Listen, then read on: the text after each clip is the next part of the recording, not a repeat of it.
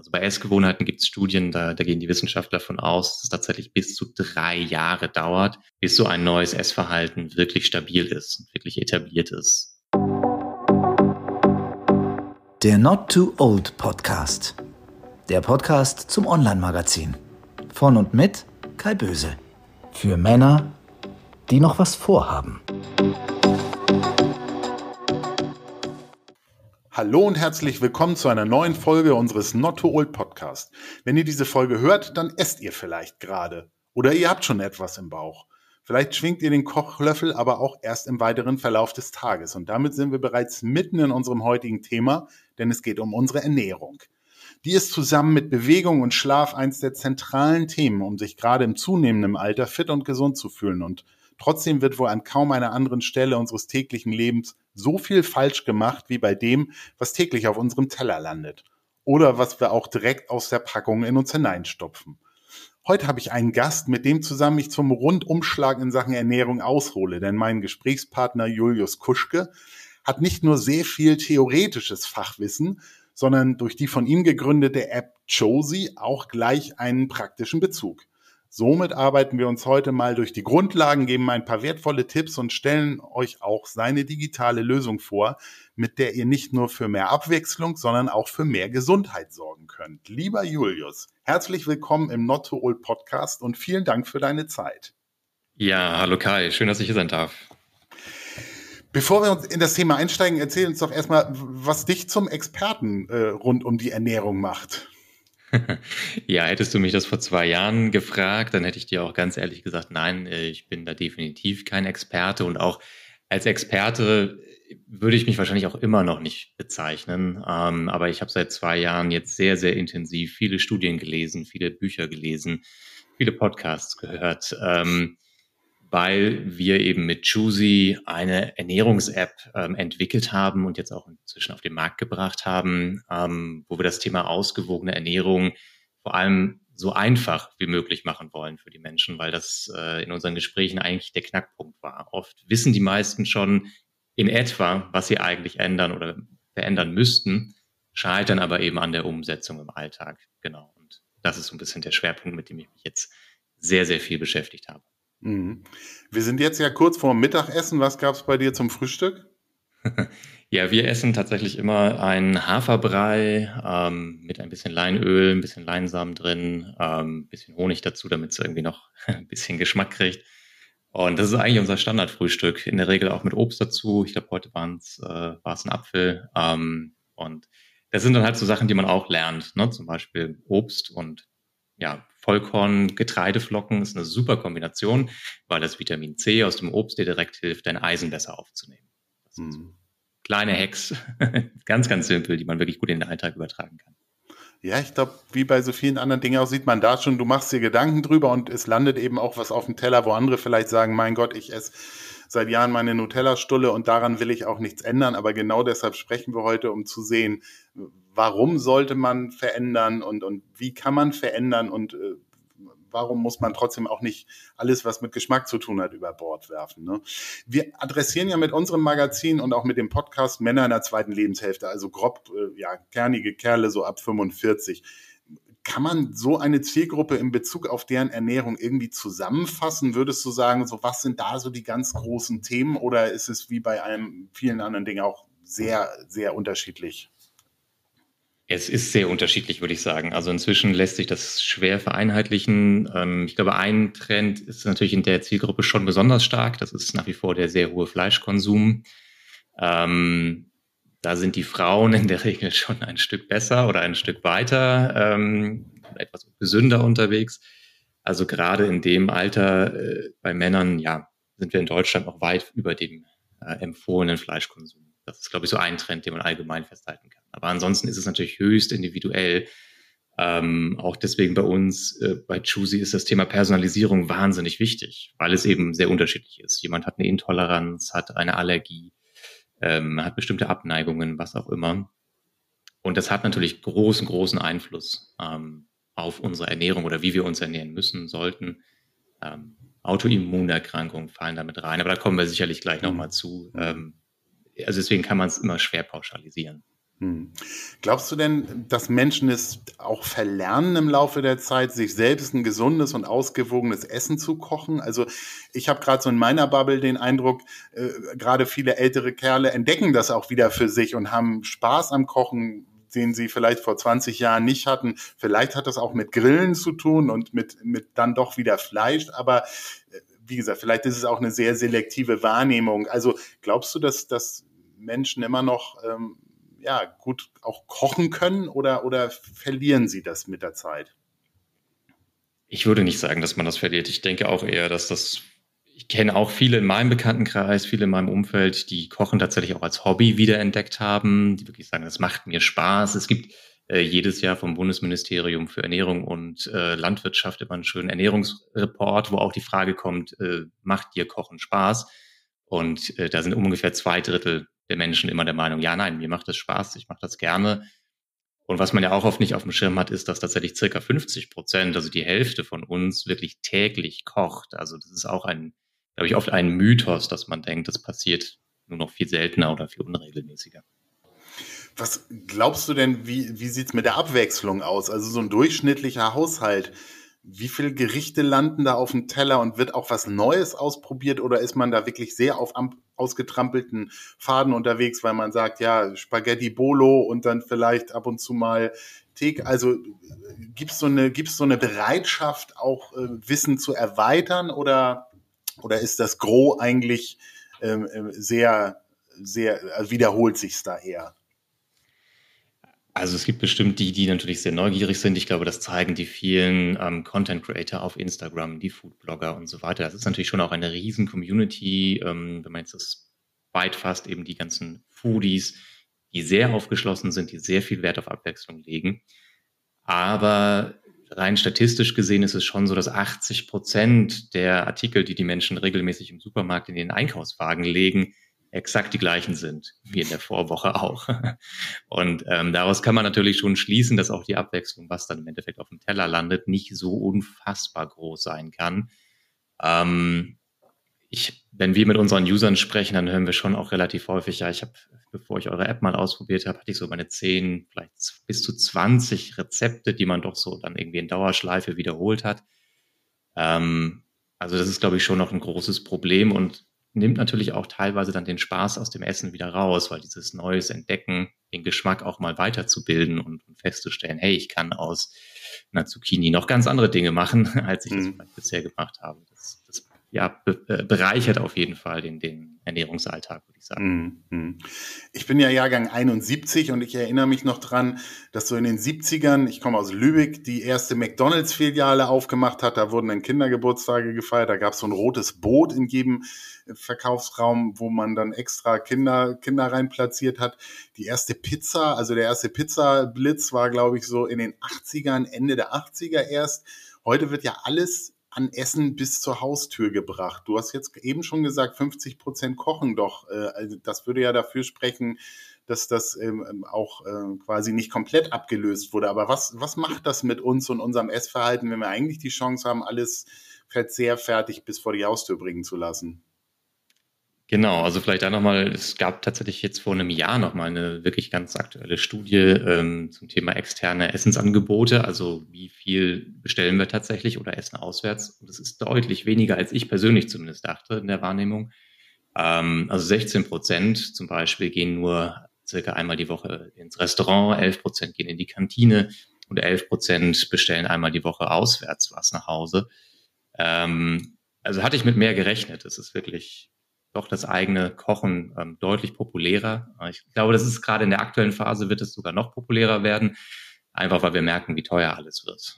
Mhm. Ähm, und ich glaube, das ist dann alleine schon für viele eine Preisfrage. Ja, wie oft bestelle ich mir dann doch die Pizza, ähm, wenn ich für den halben Preis fünfmal so gut zu Hause essen kann. Also, aber ja, es ist natürlich gerade McDonald's und Co. Du hast es gerade so schön beschrieben. Ich habe ja auch zwei Kinder und ähm, diese Fokussierung auf die Kids ist natürlich psychologisch gesehen ganz, ganz raffiniert, äh, dieser, dieser Fastfood-Ketten, weil es so emotional positiv aufgeladen wird, dieses Erlebnis, da den, den Burger und die Pommes zu essen und die Cola zu trinken. Ähm, also eigentlich müsste man auch da fast schon sagen, das ist was, wo der Staat sagen müsste, hey, aus gesundheitlichen Gründen. Ja, wir machen was gegen Tabak, wir machen was gegen Alkohol. Aber da schauen wir einfach tatenlos zu, wie quasi Kinder, gerade in der Phase, wo ihre Ernährungsgewohnheiten das gesamte Leben maßgeblich äh, geprägt werden, so stark manipuliert und beeinflusst werden, muss man sich auch manchmal mit die Frage stellen, ja, äh, ist das so richtig? Ähm, sollten wir das so unterstützen? Mhm. Du hattest jetzt schon Fast Food erwähnt. Das spricht ja immer auch ähm, diesen Aspekt an, dass wir keine Zeit haben, dass es auch schnell gehen muss. Und ich glaube, der Faktor Zeit spielt eben eigentlich keine Rolle, ähm, weil jeder hätte die Zeit, auch selbst etwas zu kochen. Deshalb ist das eigentlich ein Argument, was nicht zieht. Ich glaube, es ist eben eher so, ja, fehl, fehlende Kreativität oder, oder für, für, Rezeptrecherche oder den Einkauf. Also vielleicht auch ein Stück weit Bequemlichkeit, ja. Aber ich glaube auch, der Bezug zur Gesundheit muss irgendwie klarer werden, dass damit auch ein Stück weit sich der Druck erhöht, auch etwas zu verändern. Weil ich glaube, gerade bei solchen Themen, alle haben so ihre Angewohnheiten und wissen eigentlich, was zu tun ist, aber es muss irgendwie Klick machen und äh, äh, deshalb ähm, muss, ja, der, die Not vielleicht einfach auch größer werden. Sicherlich spielen die Finanzen da irgendwie auch eine Rolle. Ne? Also ich glaube, du hast es gerade genau richtig gesagt. Das ist gar nicht so sehr die Zeit an sich. Das wird dann oft gerne genannt als meiner Meinung nach oft eher Ausrede oder vorgeschobener Grund, aber Convenience oder Bequemlichkeit äh, ist, glaube ich, der wahre Grund. Ähm, sich einfach ja keine Lust zu haben, damit intensiv zu beschäftigen. Es fängt ja schon an eben mit der Planung. Ne? Was, was will ich denn eigentlich die nächsten Tage kochen? wenn ich erst darüber nachdenke, wenn der Magen schon knurrt und ich im Prinzip schon kurz vorm, weiß nicht, Abendessen stehe, dann ist es ein ganz ungünstiger Zeitpunkt, weil dann habe ich ja jetzt Hunger und dann werde ich wahrscheinlich im Zweifelsfall doch die Pizza bestellen, weil es einfach der mhm. schnellste, einfachste Weg ist. Hätte ich mir aber schon zu einem Zeitpunkt, wo ich vielleicht gerade gut gegessen habe, satt bin, äh, mir dann Gedanken gemacht, was ich die nächsten Tage schon koche und den Einkauf im besten Fall natürlich auch schon erledigt, dann ist die Hürde viel, viel geringer. Ja, ich weiß, ich habe alle Zutaten da, ich muss nur noch rausholen, ich habe mein Rezept vielleicht auch schon irgendwo gespeichert ähm, und kann direkt loslegen, kann kochen. Und dann ist, wie du auch sagst, dann ist, glaube ich, die, die Zeit nicht der entscheidende Faktor. Man kann auch in 20 bis 30 Minuten wahnsinnig tolle Dinge ähm, in der Küche machen. Mhm. Und auch da, ich glaube, der andere Punkt, der oft genannt wird, ist, ich kann nicht kochen. Auch das halte ich immer für ein Gerücht, weil nach einem guten Rezept zu kochen, ähm, traue ich wirklich absolut jedem zu. Also sofern man die, die Texte lesen kann, kann oft bei den einfachen Rezepten ja nicht viel schiefgehen. Da muss man es dann schon wirklich was drauf ankommen lassen. Ähm, mhm. Und, keine Ahnung, das Zimmer verlassen und alles anderen lassen. Du hattest jetzt auch schon diesen finanziellen Aspekt angesprochen. Noch ist es ja oft tatsächlich günstiger, sich ungesund zu ernähren. Also gerade wenn man auch im Einkauf auf, auf Bio achtet ähm, oder, oder eben Fleisch aus, aus mit, sehr guter Qualität oder guter Herstellung, dann, dann merkt man das ja sehr im Geldbeutel. Wo, wo könnte man denn da ansetzen? Also das, sicherlich kann das nicht der Verbraucher entscheiden, außer vielleicht durch sein Einkaufsverhalten. Und wir wollen jetzt auch nicht zu groß und politisch werden, aber trotzdem sind das ja einfach Themen, die du auch schon eben angerissen hattest, so bei unseren Kindern. Ähm, also Gesundheit muss ja eigentlich im Vordergrund stehen und auch gefördert werden. Ne? Ja, absolut. Ähm, also ich glaube zwei Dinge. Das eine ist der Staat ist hier meiner Meinung nach tatsächlich gefragt. Deswegen hast du es gerade schon politisch auch genannt. Ähm, es wird aktuell auch darüber diskutiert, was ich sehr, sehr gut finde. Ich hoffe, es kommt am Ende die richtige Entscheidung raus, einfach die Mehrwertsteuer entsprechend bei gesunden Lebensmitteln, vor allem bei frischem Obst und Gemüse, einfach fallen zu lassen. Das hätte, glaube ich, schon einen deutlich spürbaren Effekt. Ähm, dazu kommt noch, dass oft die Leute sich eben an Preisen von Convenience-Produkten ähm, orientieren. Ähm, wenn man aber tatsächlich frisch kocht, schaut, okay, was ist vor allem auch saisonal, ähm, dann merkt man, hey, die Preise für frisches Obst und Gemüse sind in der Regel schon gar nicht so hoch. Ähm, auch sogar saisonale Bioprodukte sind oft günstiger, als man vielleicht erstmal so äh, denken würde. Und wenn man sich darauf konzentriert, mit diesen Produkten zu kochen, dann kann man für we relativ wenig Geld wirklich wahnsinnig gesund essen. Wenn man aber natürlich nach der Convenience-Variante sucht, also alles schon vorgefertigt, irgendwie aus dem Tiefkühl ähm, Geräte, dann wird's relativ schnell wieder sehr, sehr teuer. Und ich glaube, das ist was, wo einem dann einfach klar sein muss, vielleicht investiere ich 10, 15 Minuten mehr, schneide mein Gemüse selbst und kann aber wirklich gut sparen. Ähm, locker die Hälfte des Geldes in der Regel. Hm. Hast du denn den Eindruck, wenn du dich auch, ähm, du beschäftigst dich ja auch über die Ernährung hinaus mit Folgen für das Klima, für die Umwelt, eben auch für die Gesundheit, hast du so den Punkt erreicht, wo, wo alle eigentlich irgendwie aufwachen müssten? Also hast du so den Eindruck, wir steuern da auf was zu, wo es einfach ganz schnell jetzt auch Veränderungen im Verhalten braucht? Oder ähm, also was, was ja. können wir so aus den letzten zwei Jahrzehnten lernen und was sollten wir mitnehmen für die nächsten zwei Jahrzehnte, dass wir sagen, so was sind so die wirklich die Stellschrauben, wo man, wo man was machen muss? Ja, absolut. Ähm, nee, das ist tatsächlich für mich eine ganz große Motivation, warum ich jeden Tag gerne an Choosy arbeite. Weil, wie gesagt, ich habe auch zwei Kinder und ich will, dass die auch in irgendwie einer Welt aufwachsen und auch hoffentlich ihre Kinder noch in einer Welt aufwachsen können, die funktioniert, äh, in der wir nicht von Wetterkatastrophen nonstop heimgesucht werden. Ähm, und wir steuern gerade ganz, ganz klar auf einen Point of No Return zu. Ähm, wenn wir jetzt noch die zwei Grad Klimaerhöhung irgendwie einhalten wollen, ähm, dann führt kein Weg dran vorbei, dass wir unsere Ernährung umstellen müssen, global gesehen. Und zwar massiv. Das, ähm, viele sprechen da immer von Kleinstschritten, die ausreichen oder die ja schon gefeiert werden.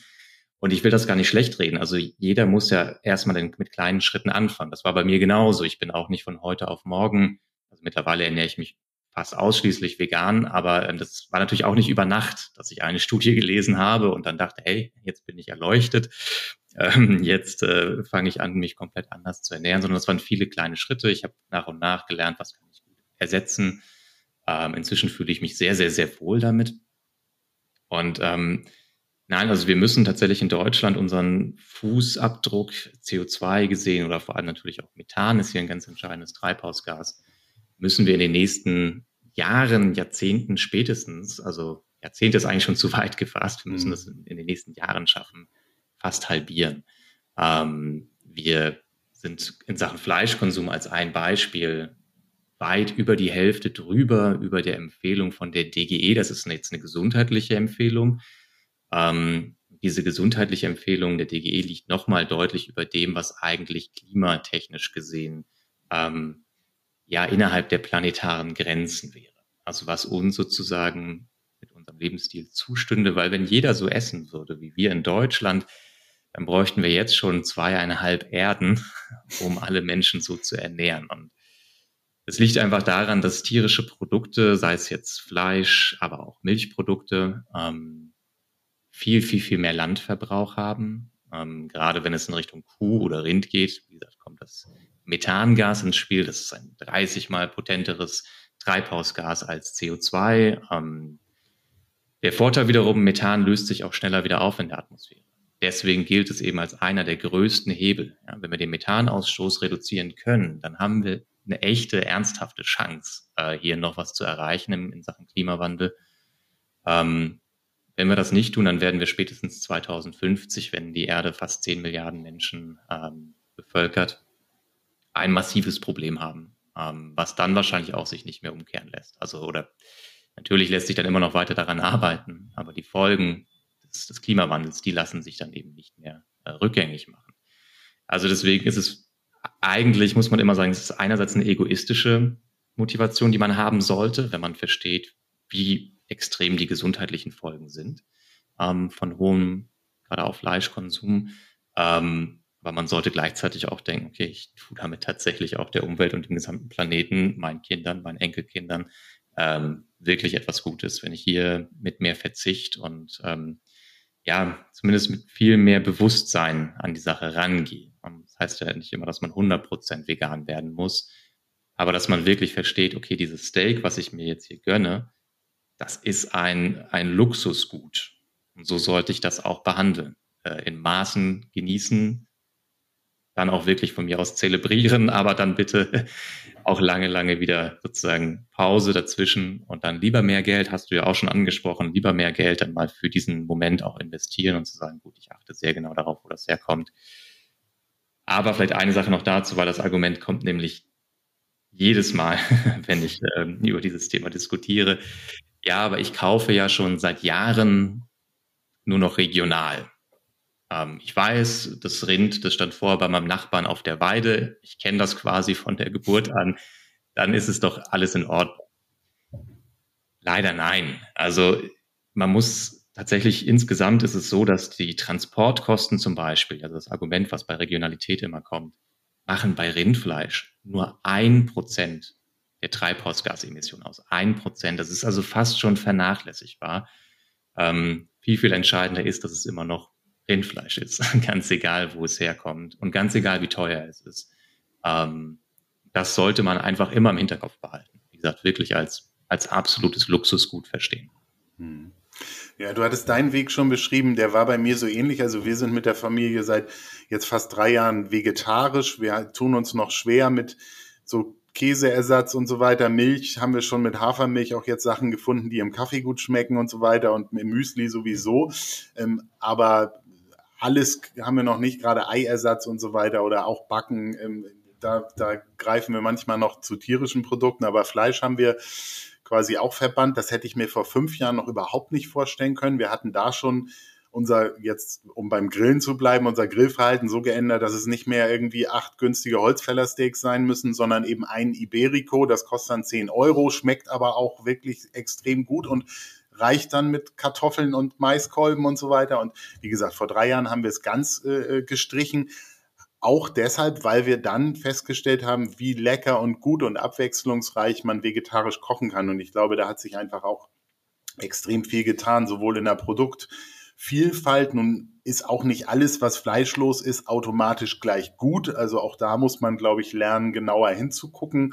Aber ähm, ja, wir wollen auch niemanden missionieren. Wir wissen auch, dass ähm, gerade auch ältere Kerle ähm, nicht so Spaß daran haben, einen erhobenen Zeigefinger entgegengestreckt zu bekommen und zu sagen, so du, du, du, mach mal so.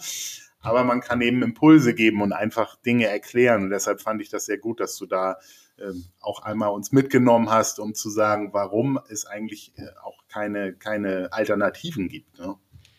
Genau, ne, also das ist auch genau der Ansatz, den wir bei Choosy haben. Also uns geht es da nicht drum, ähm, wie du schon sagtest, mit dem erhobenen Zeigefinger irgendwie zu sagen, oh, du machst das falsch, äh, muss das jetzt unbedingt morgen aber alles schon so machen.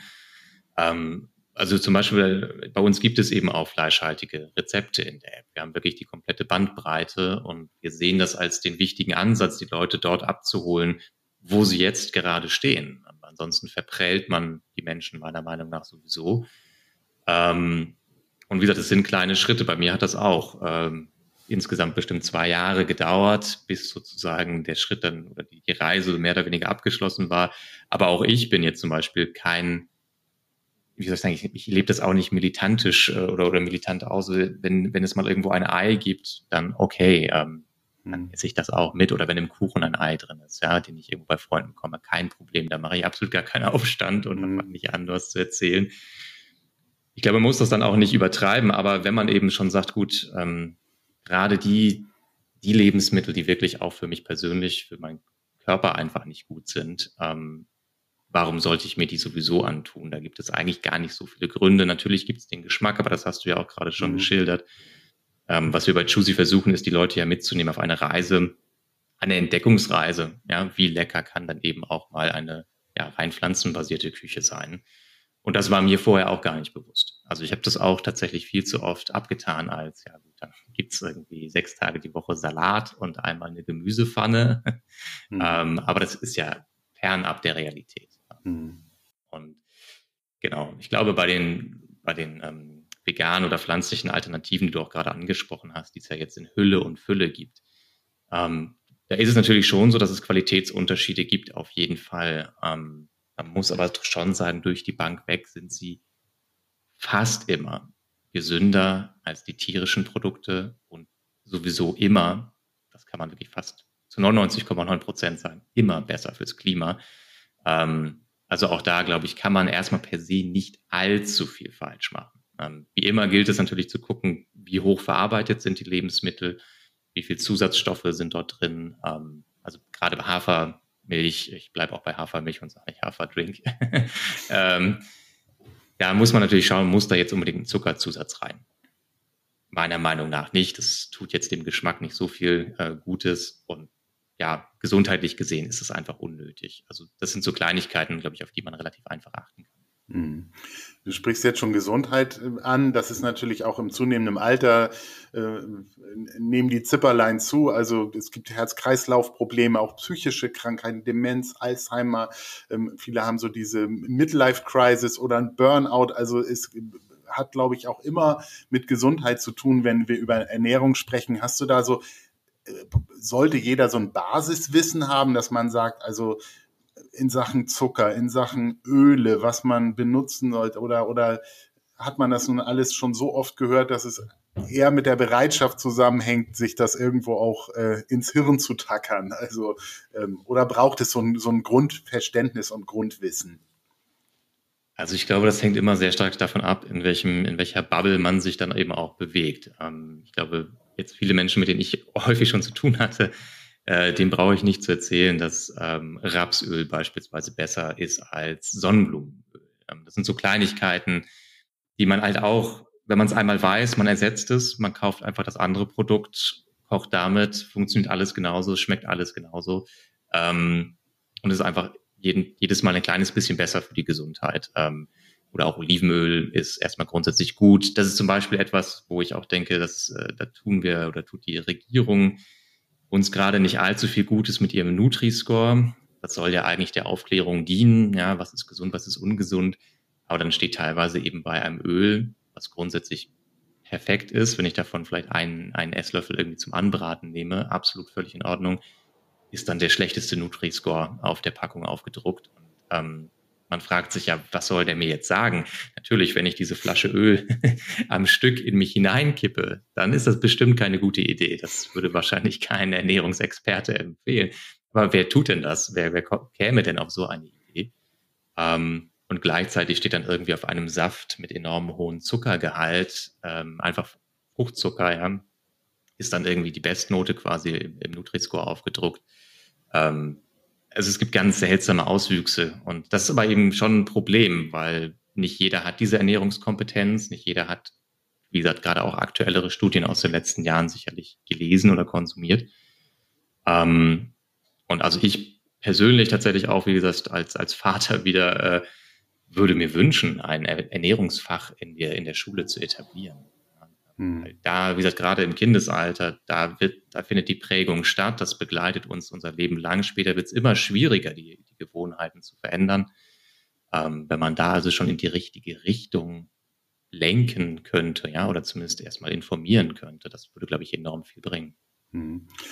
Du hätte, hattest auch den Nutri-Score und auch Gewohnheiten schon angesprochen. Das hatte ich auch als Frage noch, weil wir ja eigentlich alle wissen, was zu tun ist und trotzdem sehr schwerfällig nur reagieren oder auch wieder in alte Muster zurückfallen. Da wäre auch die Frage, was, was braucht's? Ne? Braucht's neue Wege in der Werbung, dass man wirklich äh, auch härter noch reguliert, was überhaupt beworben der, werden darf? Braucht es Markierung von Produkten? Kann man über die Preisschraube was machen, dass man sagt, Ungesundes muss teurer werden. Also wenn du da heute was ändern könntest oder so, wo, wo würdest du da ansetzen? Oder ist es auch da wieder ein Zusammenspiel von allen?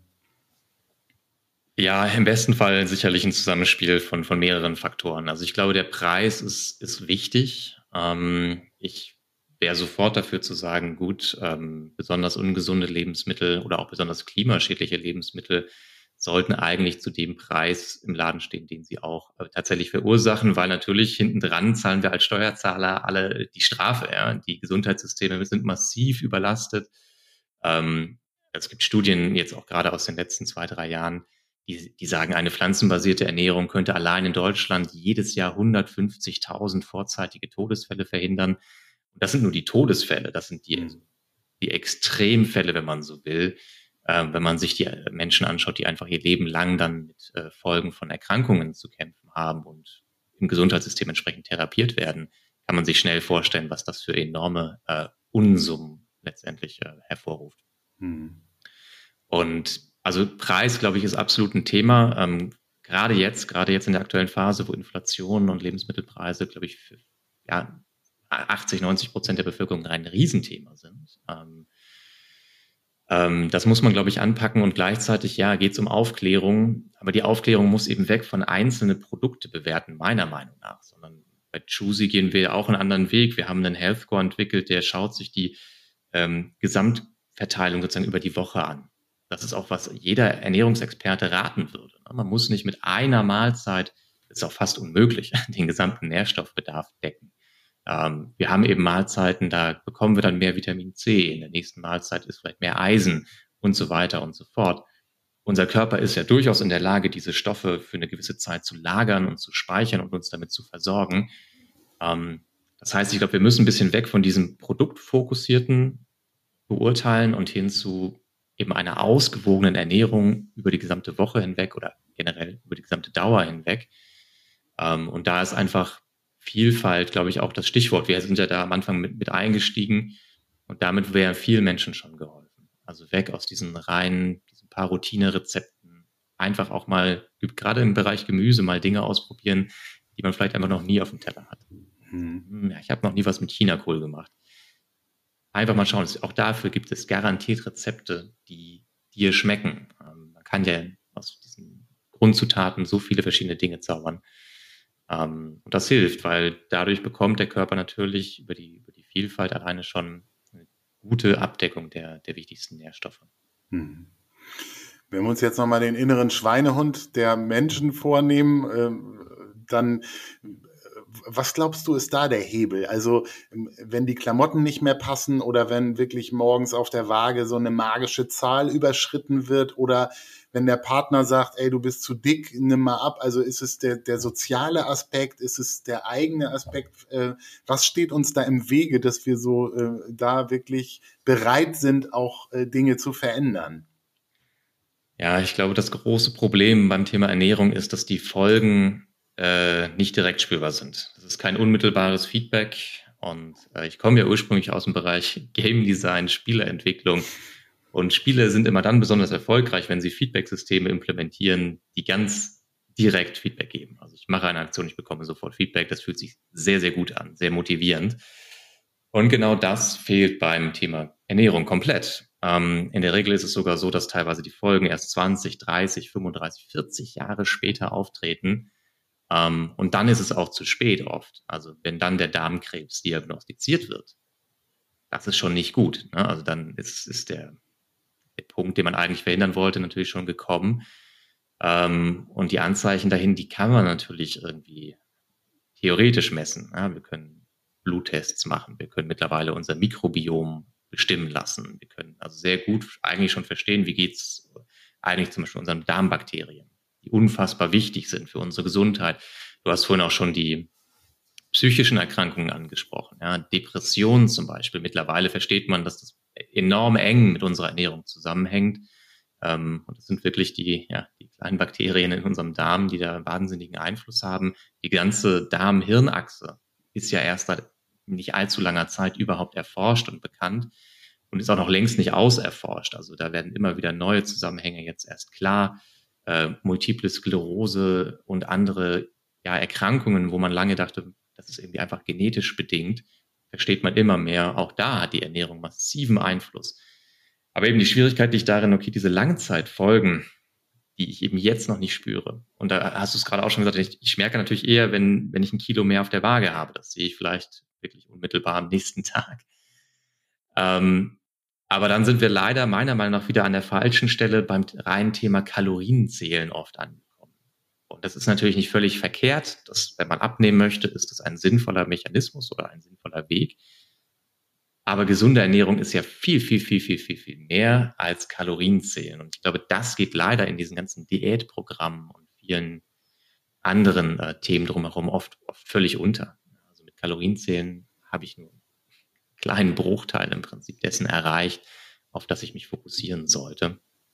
Und ähm, also ich bin auch der Meinung, wenn man sich abwechslungsreich ausgewogen ernährt, dann braucht man eigentlich kein Kalorienzählen. Ja, gerade durch mehr Ballaststoffe, durch mehr Vollkornprodukte tritt beispielsweise ein Sättigungsgrad äh, viel, viel früher auf. Das heißt, ich werde ganz auf ganz natürlichem Wege auch weniger Kalorien zu mir nehmen. Ähm, dann gibt es auch innerhalb der Kalorien natürlich Qualitätsunterschiede.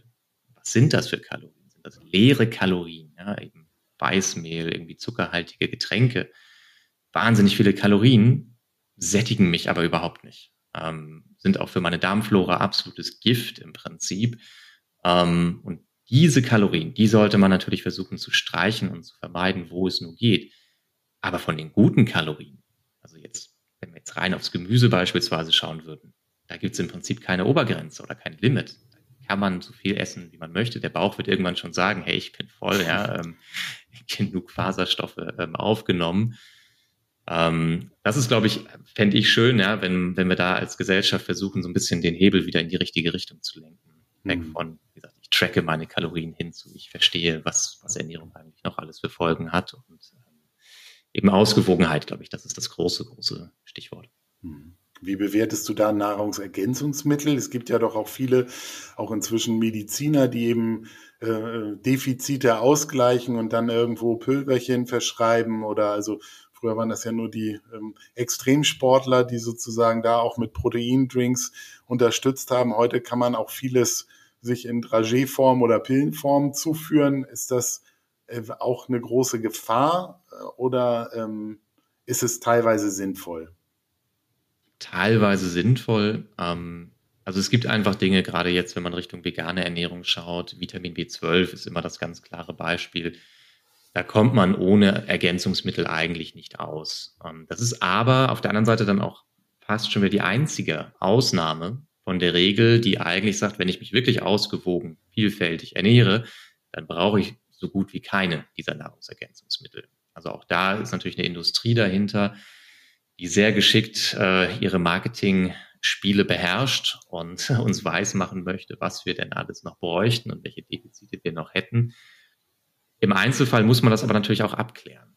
Also es gibt eben, wir sind alle sehr unterschiedlich und es kann sein, dass der eine oder andere eben doch Eisen oder Vitamin D, ja, ist auch so ein Punkt, ähm, tatsächlich nochmal ergänzen sollte, weil es wirklich irgendwann schwierig wird, das rein über die Ernährung zu, ähm, zu lösen.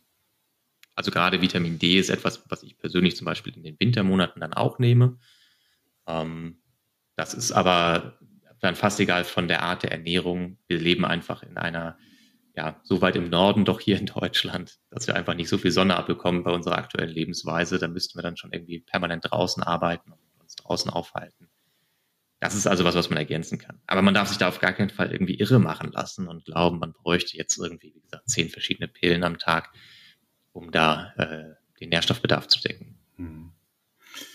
Wenn ich hier schon mal den Spezi am, am äh, Mikro habe, dann äh, hätte ich jetzt noch mal so eine Handvoll Mythen für dich rund um Ernährung, wo du vielleicht kurz und knapp immer sagen kannst, äh, wie du die bewertest. Die, die erste wäre, abends essen macht dick. ähm, also wir essen tatsächlich auch regelmäßig abends unsere Hauptmahlzeit des Tages. Ähm, ich kann das bei mir zumindest nicht äh, feststellen. Ähm, auch da ist es natürlich wieder eine Frage der Personalisierung. Inzwischen gibt es ja, wie gesagt, sogar auch genetische Tests, ähm, mit denen man feststellen kann, ja, quasi was für ein Typ im Bereich Ernährung oder Verwertung der, der Nahrung ist man denn eigentlich. Also ich glaube, pauschal sollte man das auf gar keinen Fall so sagen. Ähm, wenn man es genau wissen will, kann man sicherlich verschiedene Tests mal versuchen oder es einfach auf einen Selbstversuch ankommen lassen. Ich glaube, das ist, wäre immer meine Vorgehensweise. Wenn ich merke, ich habe das Gefühl, das hat wirklich bei mir einen Einfluss, dann macht es eventuell Sinn, es umzustellen. Ich glaube, was man oft verwechselt mit Abendsessen macht dick, ist ähm, ja die, die Chips und den Softdrink, den ich mir dann irgendwie nochmal zu Netflix dazu reinziehe.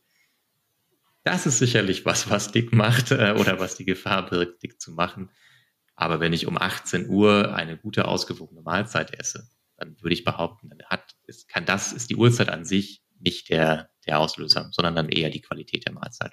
Hm. Nächster Mythos wäre, Leitprodukte helfen beim Abnehmen.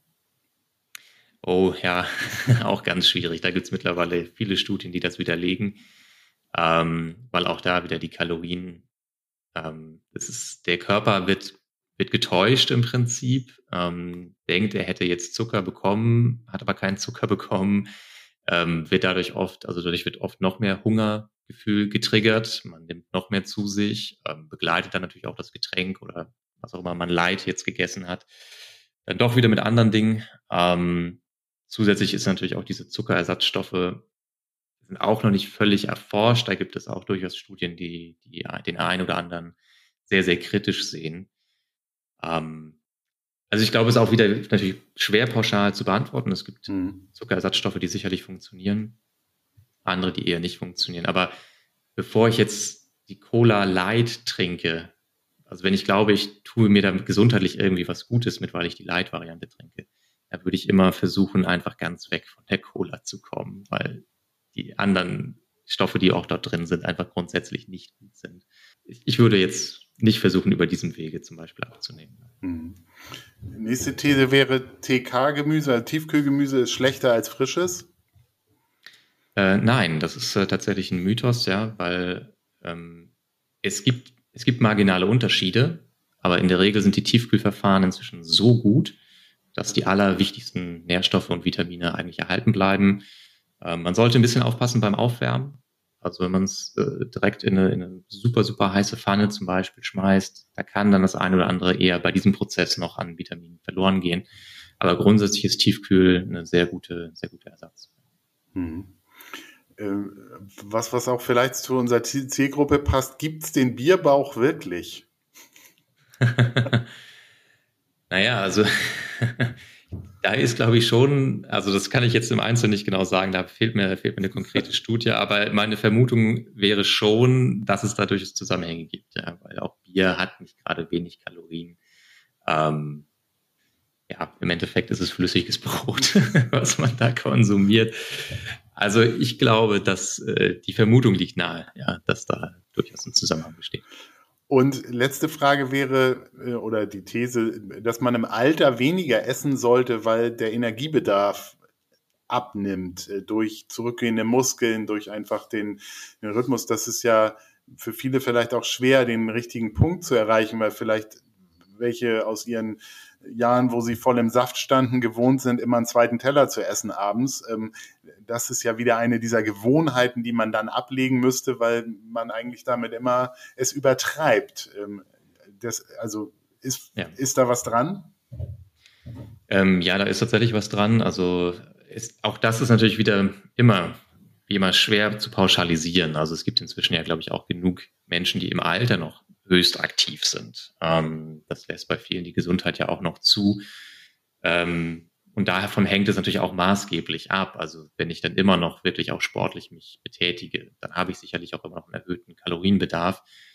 Sobald ich das aber natürlich runterfahre, ähm, sinkt auch der Kalorienbedarf ganz klar. Und ich glaube, man muss man muss einfach versuchen zu lernen, auch intuitiv auf seinen Bauch stärker zu hören. Das ist leichter gesagt als getan, aber ich glaube, man kann das trainieren, man kann das üben. Und man darf halt eben nicht aus Routine, wie du gerade sagst, aus Gewohnheit den zweiten Teller wieder genauso voll machen wie den ersten. Ähm, meine Empfehlung ist immer wirklich einfach kleinere Portionen sozusagen auftun ja, und bei jedem Nachnehmen wirklich nochmal kurz innehalten und nochmal überlegen, habe ich denn eigentlich noch Hunger oder esse ich jetzt einfach aus Appetit, weil es mir gerade gut schmeckt.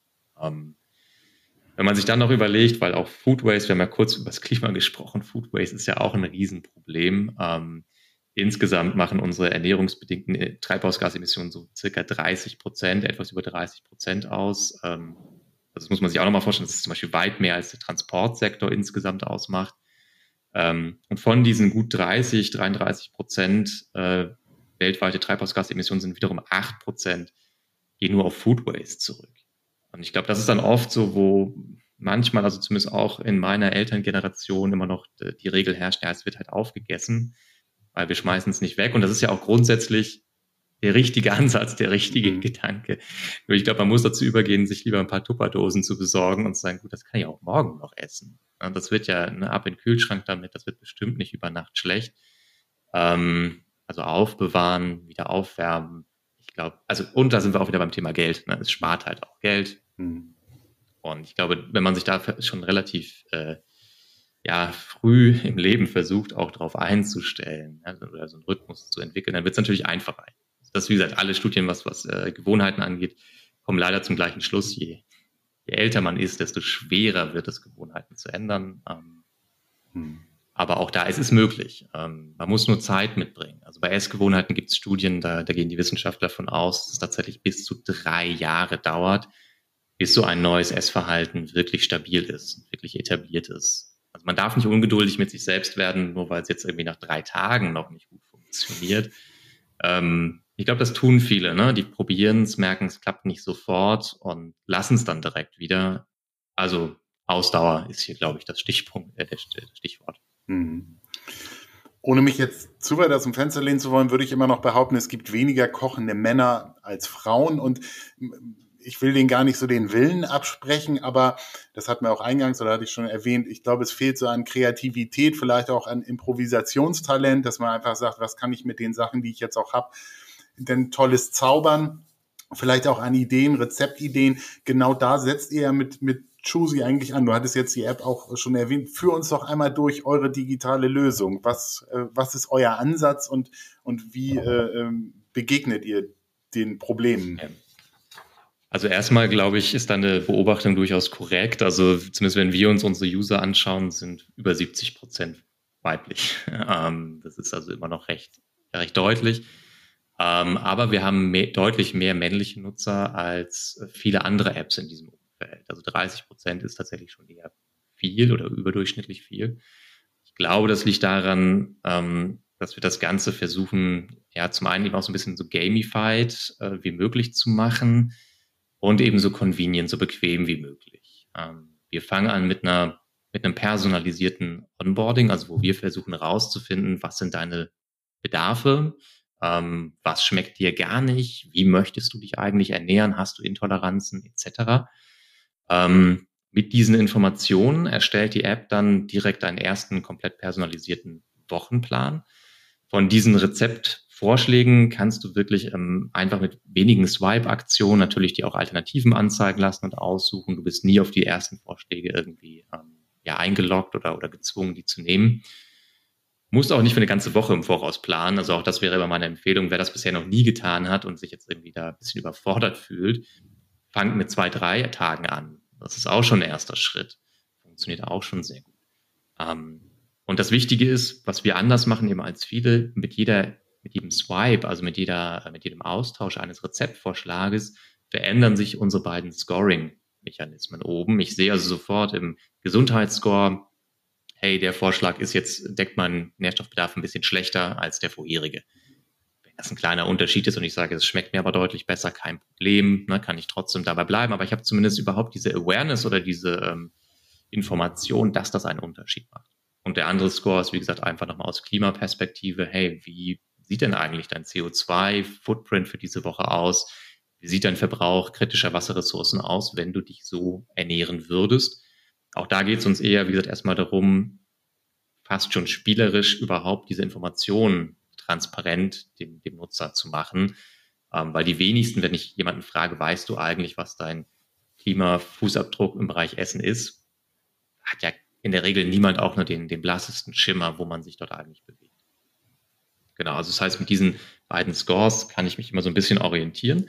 Wenn ich da meine Rezepte ausgewählt habe, dann führen wir wirklich Schritt für Schritt durch. Wir werden im nächsten Schritt nochmal fragen, welche, wie viele Portionen brauchst du für welchen Tag? Manchmal essen die Kinder mit, manchmal kommen Freunde zu Besuch. Ähm, Dinge, die ich sonst bei der Planung oft vergesse und mich dann natürlich ärgere, wenn ich im Supermarkt stehe und nicht mehr genau weiß, äh, was wollte ich denn jetzt hier eigentlich haben. Wir fragen immer noch mal ab, hast du folgende Zutaten schon zu Hause?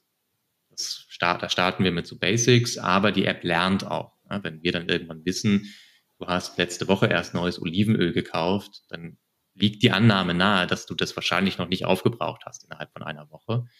Wir suchen also auch da schon Food Waste zu vermeiden, indem wir diese, diese Einkaufsliste möglichst smart machen, möglichst intelligent machen. Und das ist dann eben auch das Endprodukt dieses, dieses ersten Prozesses, deine komplett fertige Einkaufsliste. Nichts manuell, alles automatisiert. Mit den Rezepten dann ja wahrscheinlich auch, ne? Mit den Rezepten ja. für dich, genau, für die einzelnen Tage schon eingespeichert. Und auch das ist schon ein erster psychologischer Motivator, dass du deinen Plan auch umsetzt. Wenn du dir vorgenommen hast, du kochst am Dienstag das Rezept, dann bist du einfach schon einen ganz großen Schritt weiter, als wenn du irgendwo dir mal ein Rezept ausgedruckt hast oder ich weiß nicht, in der Zeitschrift dir markiert hast, das möchte ich mal kochen. Das ist kein echtes Commitment. Ne? Das ist so, ja, lecker aus. Oder auch in, auf Instagram hast du irgendwo vielleicht ein schönes Bild gesehen und sagst, Mensch, das würde ich auch gerne mal kochen. Hast du fünf Minuten später aber wieder vergessen, wenn man ganz ehrlich ist. Ne? Also das ist so Punkt eins, ne? dieses Commitment einfach sich selber zu geben, ja, ich koche das. Ähm, dann der nächste Schritt, wo wir es wirklich nochmal deutlich stark vereinfachen, wo wir sagen, wir sind im Prinzip so bequem wie eine Kochbox à la HelloFresh, ist, dass du diese gesamte Einkaufsliste, die kannst du noch ergänzen, ja, um Alltagsdinge wie, weiß nicht, Toilettenpapier etc. Und dann deinen kompletten Wocheneinkauf mit einem Klick an unsere Lieferpartner weiterleiten kannst. Aktuell ist das deutschlandweit schon, schon die Rewe. Ähm, und dann habe ich wirklich alles schon im Online-Shop bei Rewe vorausgewählt, exakt die Produkte, die ich haben möchte. Auch hier lernt Choosy über Zeit. Also wenn du eine bestimmte Marke präferierst, ein bestimmtes Produkt oder Bio als Beispiel auch präferierst, dann merkt sich die App deine Vorlieben und wählt für dich wirklich schon die passenden ähm, Zutaten, die passenden Lebensmittel aus. Du musst nur noch auf Bestellen drücken und inzwischen ist es in den Ballungszentren zumindest so, äh, dass Rewe fast überall auch liefert, mit sehr, sehr guten, ähm, ja, frei wählbaren Slots. Das heißt, es kommt wirklich bis zu dir an die Haustür. Du hast mal locker schon eine Stunde für den Einkauf gespart. Du hast wahnsinnig viel Zeit bei der Rezeptauswahl gespart. Und du hast dann eben alles da. Ne? Und die App sagt dir am Montag, Mensch, du wolltest heute das kochen, müsste alles da sein, leg jetzt los. Ähm, das ist so der Schritt, den wir jetzt schon bieten. In der Zukunft werden wir gerade diesen Motivationsfaktor nochmal verstärken. Ähm, ich habe schon erwähnt, ich komme ursprünglich mal aus der Games-Branche. Äh, ich glaube ganz stark daran, dass so kleine Dinge wie ein Achievement, wie ein Level-Up, wie Punkte sammeln, die haben einen wahnsinnig guten Effekt, äh, können uns psychologisch wirklich näher an unsere Ziele bringen. Ähm, das gibt es im Food-Bereich tatsächlich noch nicht so richtig. Ähm, ich glaube, da ist ein großer Hebel. Hey, du hast jetzt, keine Ahnung, 14 Tage am Stück gekocht. Super. Ja, äh, hast folgendes Achievement freigeschaltet. Du hast irgendwie drei Tage hintereinander mit einem sehr, sehr hohen Gesundheitsscore gekocht. Fantastisch, ja, mach weiter so. Also wirklich eher mit einer positiven Stimmung über ein Belohnungssystem im Prinzip, die Menschen zu motivieren und eben nicht mit dem, oh, das waren aber fünf Kalorien zu viel. Das, äh, das war schlecht, das war nicht gut, weil über diese negativen Emotionen, glaube ich, kriegt man die Gewohnheiten nicht, äh, nicht verändert nach, nachhaltig. Mhm.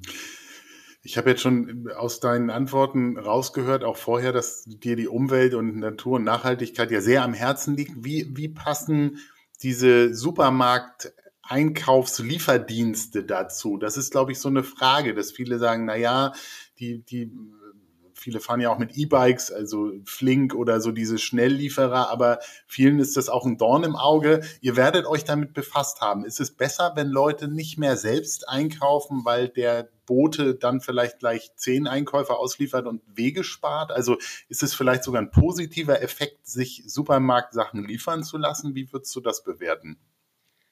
Ähm, ja, also grundsätzlich auf jeden Fall. Es ist es gibt leider noch keine umfassende Studie, die das wirklich in Zahlen ausdrückt.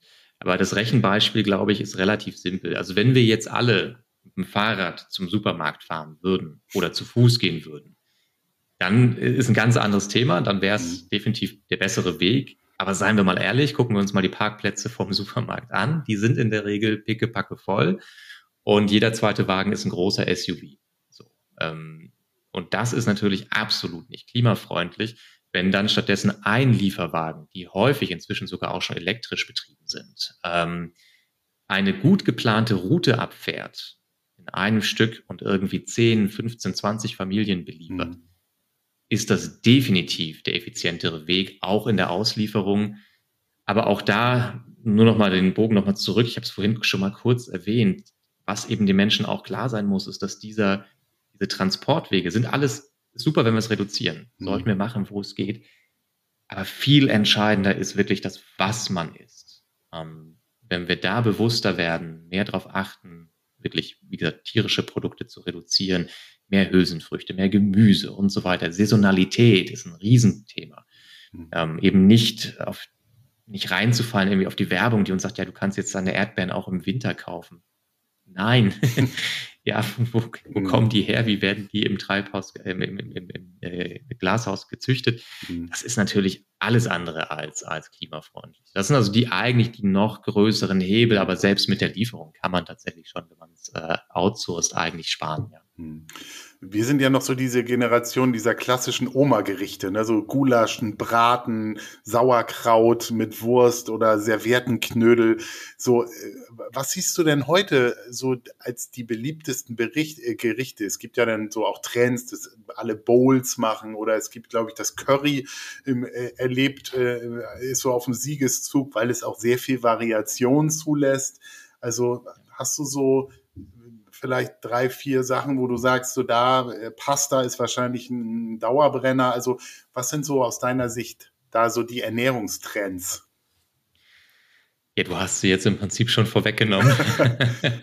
also die, äh, die Pasta-Gerichte sind einfach wirklich das, das Nonplusultra, ähm, weil sie eben so vielseitig sind. Ne? Ich glaube, der, der Durchschnittsdeutsche, der isst schon drei, viermal die Woche tatsächlich Nudelgerichte. Ähm, und das ist aber eben auch ein Bereich, glaube ich, wo die wenigsten sagen, gut, da fehlt mir dann die Abwechslung, weil man ja so mhm. viel damit machen kann. Äh, Curry hast du auch gerade schon angesprochen, ist auf jeden Fall auch, sehen wir auch bei uns auf der Plattform, ist ein Riesenthema. Die werden eben auch, weil du da wieder in alle Varianten irgendwie gehen kannst. Äh, kannst es eher süßlich machen, eher schärfer machen und so weiter. Es ist also geschmacklich sehr, sehr vielseitig.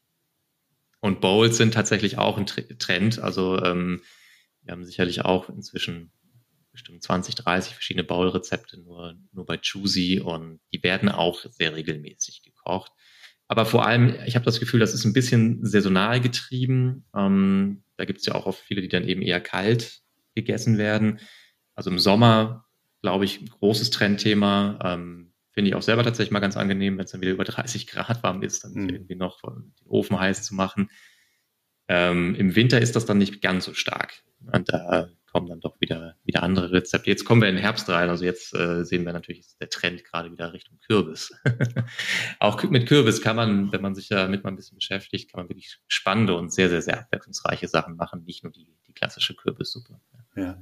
Das heißt, eure Herausforderung ist ja eigentlich, Menschen mit künstlicher Intelligenz irgendwie zu einem gesünderen Lebensstil zu verhelfen. Also ihr habt ja, glaube ich, wirklich spannende Herausforderungen, weil du schon sagtest, jeder ist anders, also die, die körperliche Voraussetzung ist anders, aber auch natürlich Geschmäcker und ähm, vielleicht auch Unverträglichkeiten und das dann über einen Algorithmus so zu automatisieren, dass am Ende doch jeder das bekommt, was ihm äh, gut tut, ähm, ist wahrscheinlich auch bei euch jetzt ein Prozess.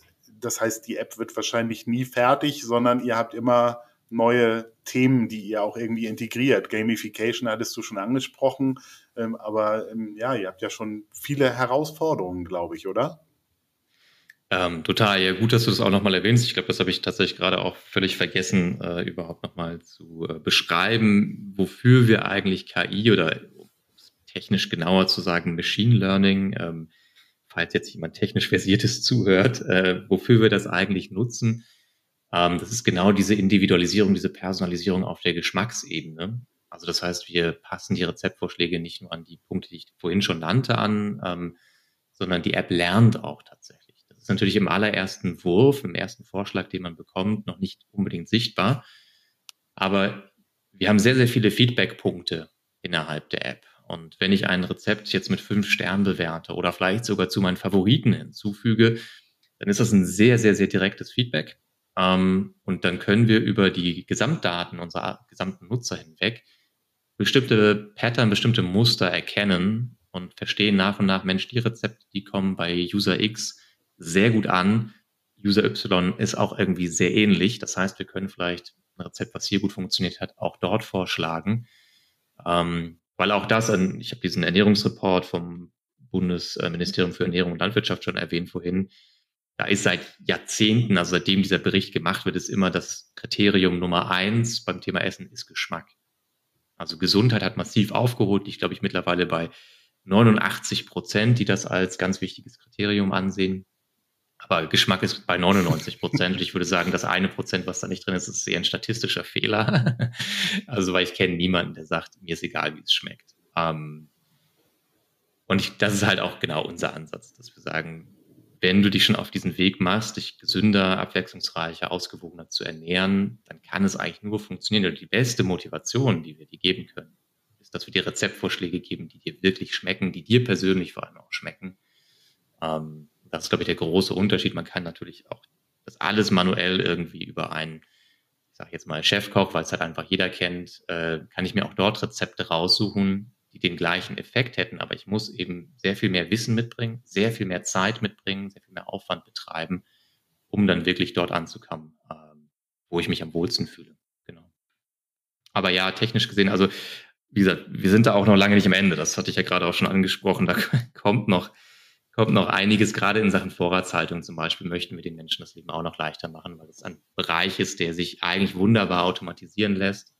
Ähm, der ist wie gemacht für, für KI oder, oder Machine Learning Themen. Äh, niemand von uns muss sich heutzutage meiner Meinung nach merken, was alles im Kühlschrank steht, mit welchem Haltbarkeitsdatum, was alles im Vorratsschrank steht. Das können Technologien eigentlich schon viel besser ähm, als wir mit unserem menschlichen Gehirn. Mhm. Und, ähm, das ist so ein bisschen auch das Ziel, einfach frei, Zeit freischaufeln für die viel, viel wichtigeren Dinge im Leben. Also wer hat Lust, sich damit zu beschäftigen, ist so viel schöner, dann lieber nochmal was mit den Kindern, mit der Familie zu unternehmen. Mhm.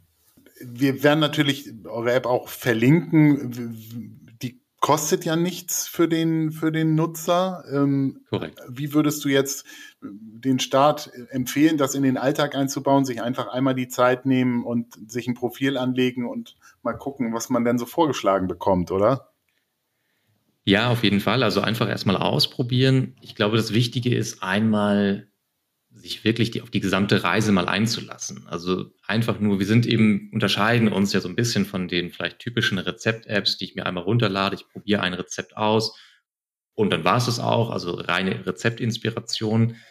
Ähm, bei uns entsteht der große Vorteil eben wirklich, wenn ich das im Prinzip verstehe, wie eine Art Kochbox. Ja, wir haben kein Abo, wir verpflichten niemanden, ist komplett flexibel.